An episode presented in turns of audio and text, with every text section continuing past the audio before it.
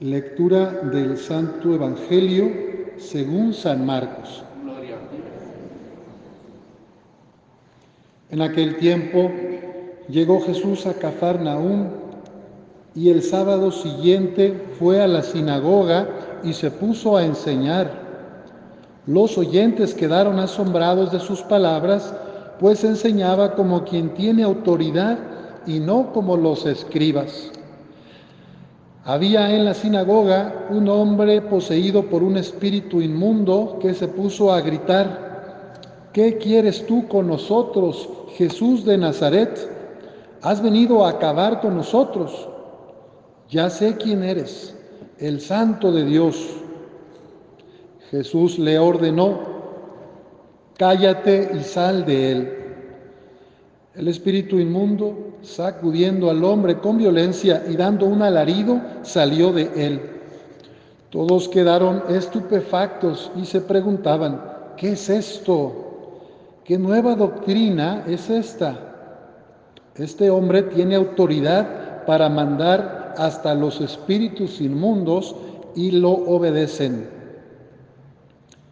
Y muy pronto se extendió su fama por toda Galilea. Palabra del Señor. Gloria a ti. Gloria a ti, Señor Jesús. Pueden sentarse.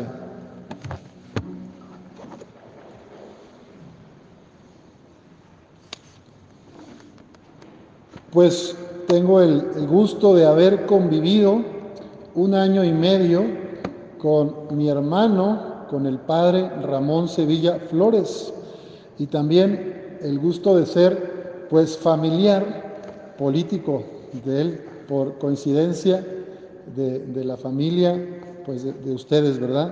La familia Sevilla y bueno, por mi tío Efraín, por el lado de los Álvarez, y yo quiero agradecer a Dios esta oportunidad de celebrar juntos esta Eucaristía para agradecer a Dios por la vida de un hombre que se entregó plenamente al servicio de Dios en la iglesia.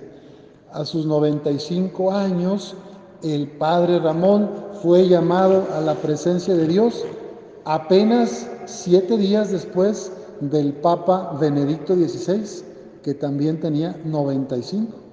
Parece que se pusieron de acuerdo para llegar a la misma fiesta o para el after. El padre Ramón llegó al after de la del Papa Benedicto.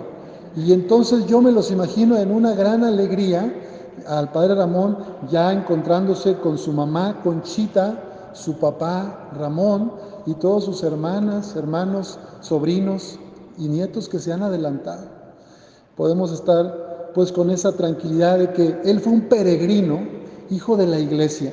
Y miren, el padre Ramón pues tenía, como tú y como yo, también tenía defectos y pecados. Esos errores y pecados se los encomendamos a la misericordia de Dios, que Él se encarga de purificar.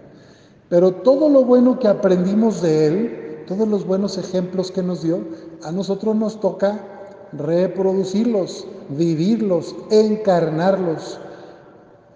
Yo llamaré a esta homilía de la comarca lagunera a la comarca celestial. El padre Ramón estuvo 37 años sirviendo en la diócesis de Torreón. Fue un sacerdote, pastor de almas, mucha gente lo buscaba. Imagínense la cantidad de niñas y niños que bautizó, a los que les dio la primera comunión, los matrimonios que celebró. Dicen ahí en las casas de Torreón pues salen en las fotos, ¿verdad? Mira, es el mismo padrecito que con mi abuelito, mira, es el mismo padrecito que con mi papá, mira, es el mismo que los que acaba de bautizar a los nietos. Entonces, así estaba, era un hombre muy activo y muy sano. Pues me dicen que su papá, ahora entiendo por qué caminaba tan rápido y tanto, porque el señor Ramón, el papá, Ramón Sevilla, pues dicen que andaba acá hasta los bosques, acá por el edificio de Sambors, tenía su oficina y tenía que caminar a hacer los negocios y tratos hasta el centro y a por todo el. Entonces, pues yo creo que desde chiquito lo traía como si fuera caminata de Olimpiadas, ¿verdad? Pues sí, el padre Ramón era un hombre incansable, in, in, in, increíblemente trabajador. y sirvió como vicario del tribunal eclesiástico durante dos obispos. Hasta este último obispo lo ratificó hasta que ya pues los superiores jesuitas le pidieron que descansara, ¿verdad? Que con la pandemia. Queremos dar gracias a Dios por esta labor como acompañante espiritual. Además fue asesor de movimientos y grupos laicales y fundador de la capellanía de San Isidro Labrador en Torreón, un amante de la misión y fiel promotor como buen jesuita del apostolado de la oración, ahora Red Mundial de Oración del Papa. Él tiene allá muchos seguidores, discípulos discípulas que lo quieren y que oran por él ahora que les ha dolido su partida, pero que también están contentos de que ya gozará de la luz. Él era un amigo alegre, de palabras firmes y consejos suaves. Ejerció el oficio de consolador. Me tocó docenas de veces escuchar ya anoche que estaba el teléfono escuchando parejas, crisis de familias, problemas por la tarde en pandemia, ¿eh? ya con 92 seguía asesorando espiritualmente a las personas. Y todos los días hacía su misa a las 8 de la mañana en la capilla de la Divina Providencia y la transmitía en vivo por Facebook.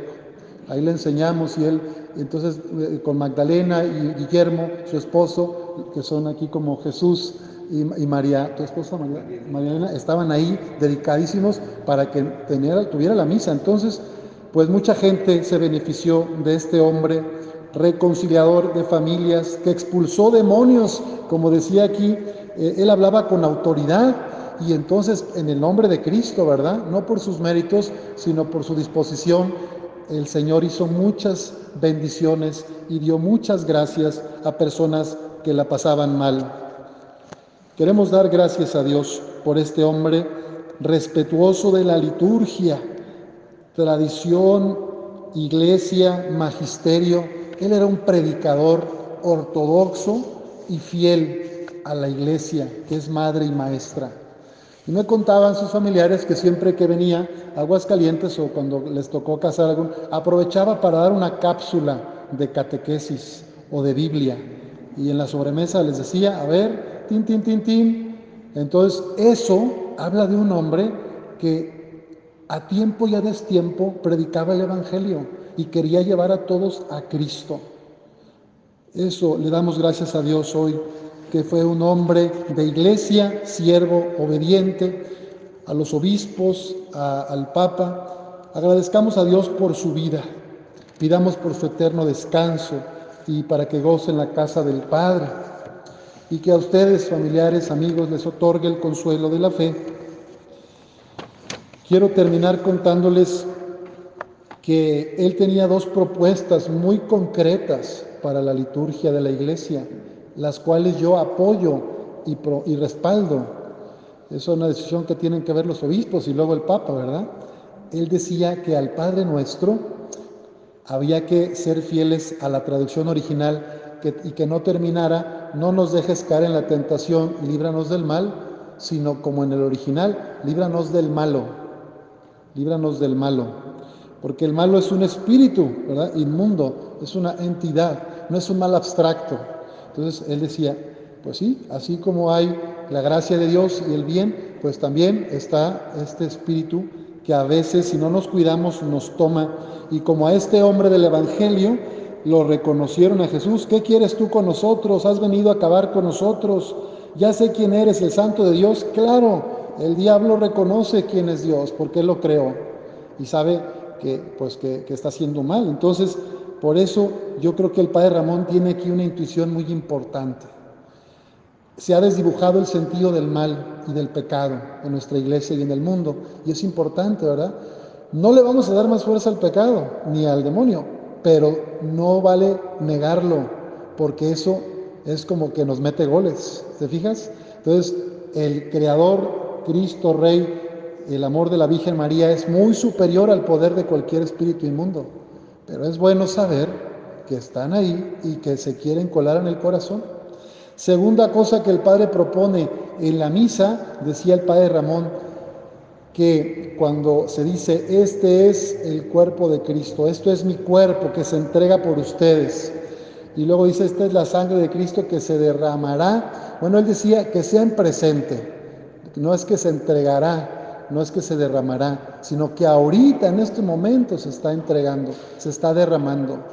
Y eso también es algo que nos habla de que era un hombre profundamente eucarístico y cristocéntrico. Él sabía que en cada Eucaristía, por la fuerza del Espíritu Santo, viene Jesús aquí y nos alimenta y nos da la fuerza para superar las pruebas de la vida. El padre Ramón tenía autoridad porque la gente le reconocía su vida de oración y su vida de sacrificios. Orientador espiritual, respetuoso de la tradición y el magisterio. Aprendamos de él esta fidelidad a la iglesia y pidámosle pues que seamos también nosotros hombres y mujeres dedicados al servicio de los demás, que tú y yo podamos ser transparencia de la misericordia de Dios y que así como Él ayudó a tanta gente con su escucha paciente, con sus consejos oportunos y su oración de intercesión y de liberación, que también tú y yo podamos ayudar a muchos a sanar, que expulsemos demonios, que hagamos el bien a tiempo y a destiempo. Él era profundamente guadalupano. Tengo la alegría de haber recibido esta estola.